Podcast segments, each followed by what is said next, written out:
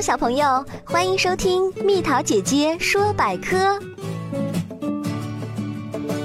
为什么替人写作文的人叫捉刀人？捉刀过去是指握着刀、拿着刀的人，现在是比喻替别人代笔作文的人，这是为什么呢？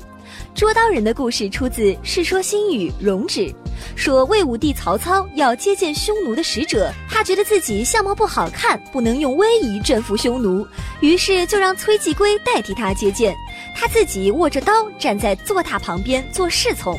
已经接见完了，就派间谍去问匈奴使者。魏王这人怎么样？